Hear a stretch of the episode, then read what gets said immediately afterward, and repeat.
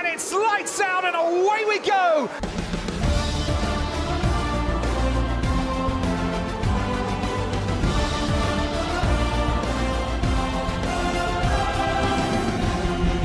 Sejam bem-vindos mais uma vez ao Lights Out Podcast, este nosso podcast de Fórmula 1 e como sempre estou com o Tomás, como é que estás Tomás?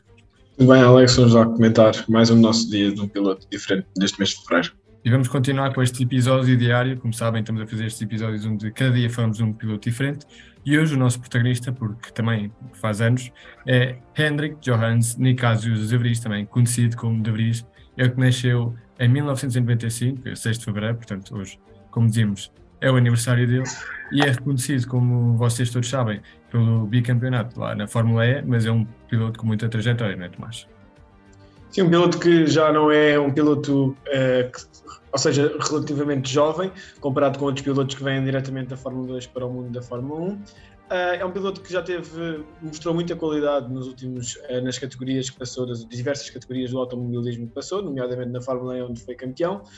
mas é um piloto que várias vezes tem sido associado a, a, um lugar na Fórmula 1, acaba sempre por estar ligado, de certa forma, a, a, uma, a uma, equipa da Fórmula 1. Nos últimos, nos últimos anos vimos ele uh, muitas vezes no paddock da, da, na equipa da Mercedes, junto, uh, ao lado a lado com o Toto Wolff. Portanto, é um piloto que te, teve sempre na calha, como se diz uh, na gíria, para entrar na Fórmula 1 e acaba por entrar este ano, apesar de o ano passado ter tido uma estreia de sonho, onde na primeira corrida conseguiu pela Williams alcançar os primeiros pontos também na Fórmula 1. É um piloto, como dizias, sempre que havia uma silly season, sempre que havia um espaço ou uma vaga, aparecia o nome dele, sempre também por esta ligação à Mercedes, mas uh, De Vries não vem só de agora, De Vries, ele que já foi duas vezes campeão do Mundial de Karts, em 2010 e 2011, campeão da Eurocopa Fórmula Renault, também da Renault dos Alpes, em 2014, e campeão, campeão da Fórmula 2, como sabem, em 2019. Pronto, também participou, como falávamos anteriormente, uh, na Fórmula E, onde também foi campeão, e para além destes campeonatos todos, ficou em terceiro lugar na Fórmula Renault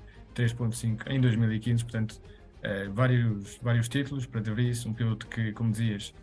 eh, se bem que não é tão jovem, eh, tem muita experiência e ainda tem muita carreira pela frente, e um piloto que, como vimos, teve uma espécie de caminho alternativo àquele que é o habitual na Fórmula 1. Normalmente os pilotos passam dos carros para a Fórmula Renault, depois Fórmula 4, Fórmula 3, Fórmula 2 até à Fórmula 1 ele teve de desviar um bocado, uh, passou pela Fórmula E, não foi de todo um, uma má carreira dentro de, dos veículos elétricos e agora uh, está de volta à Fórmula 1, como dizias, com esse, essa estreia o ano passado uh, pela Williams, né, na, no Grande Prémio de Monza. Sim, no Grande Prémio onde o Albon, o Albon uh, teve um problema, uh, acho que foi um problema de saúde, já não me lembro bem, e acaba por ele vir a fazer dupla com o Latifi, que já era muito contestado na altura o seu lugar na Fórmula 1 do Latifi,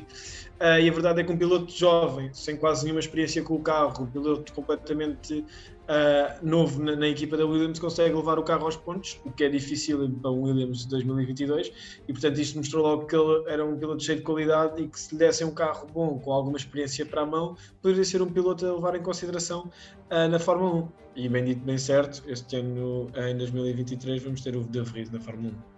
E por acaso aqui fica uma coisa interessante, que é De Vries, que é, sempre pertenceu à equipa da Mercedes, à família da Mercedes, à academia uh, da Mercedes, acaba por estar numa equipa uh, à semelhança da Red Bull, dentro da academia da Red Bull, que é a Alpha Tauri, e Albon, que sempre pertenceu à família da Red Bull, neste caso está na Williams, que é uma equipa da Mercedes. Vemos esta troca um bocado assim também curiosa. E já, falemos, já, já vamos falar de, do que é que esperamos de De Vries para 2023 nesta nova equipa da Alpha Tauri, mas antes há uma curiosidade também, não só estas trocas e baldrocas que eu mencionei agora, mas também outras. Não sei se te lembras, Tomás, para além de substituir ou de ter substituído uh, Albon nesse grande prémio de Monza, De Vries também teve nos FP3 a competir para, a Aston Martin. Sim, é verdade, teve uh, no FP3 da Aston Martin. A Aston Martin no ano passado teve essa curiosidade de ser das equipas, uh, acho que já viste uma notícia que foi das equipas que, que levou mais pilotos, ou seja, que não eram da dupla da, Aston Martin para, para treinos livres e o De Vries acabou por, por estar também envolvido. Acredito que nessa essa participação no, no FP3 pela Aston Martin é porque realmente a Aston Martin era uma equipa que testava muitas coisas ao longo dos treinos. Eles, por exemplo, também vimos um bocadinho a Red Bull, mas pronto, a Red Bull tem os seus dois pilotos. Uh, mesmo assim, também teve treinos livres no ano passado, onde às vezes o Checo não entrou por outros pilotos, mas acho que aí não acho que seja a possibilidade do, do De Vries um dia vir para Aston Martin. É um piloto que pronto, uh, tem toda a qualidade, tem toda a qualidade para perceber o que é que é um Fórmula 1 e pode também dar uh, dados, uh, dados importantes não é? da, daquilo que se pretende nos FP3, ou nos FP2 ou nos treinos livres do fim de semana. Com esta participação nos treinos livres de FP3 pela Aston Martin e depois, posteriormente, na corrida pela Williams, de Vries é dos poucos uh, pilotos dentro da história de Fórmula 1 que no mesmo fim de semana acabou por correr em duas equipas. Anteriormente,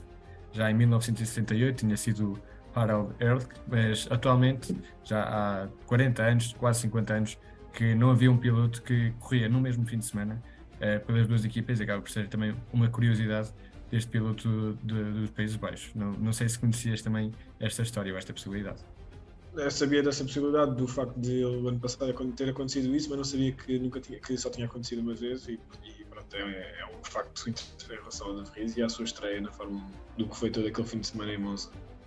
Em relação à estreia dentro do campeonato já de forma regular, ou seja, dentro do campeonato 2023, a AlphaTauri tem aqui uma dupla muito interessante, dois pilotos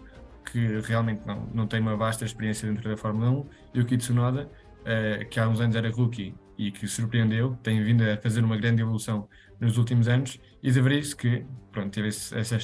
atuação estelar o ano passado no Grande Prémio de Monza pela Williams, uh, todos sabemos o potencial que tem também por participações uh, dentro da Fórmula E, também alguma, alguns treinos livres que tem feito por outras equipas, como a Mercedes, etc, etc, e um piloto que uh, acho que põe expectativas muito altas para 2023, não sei o que é que tu achas que vai fazer De Vries em 2023 pela AlphaTauri, mas...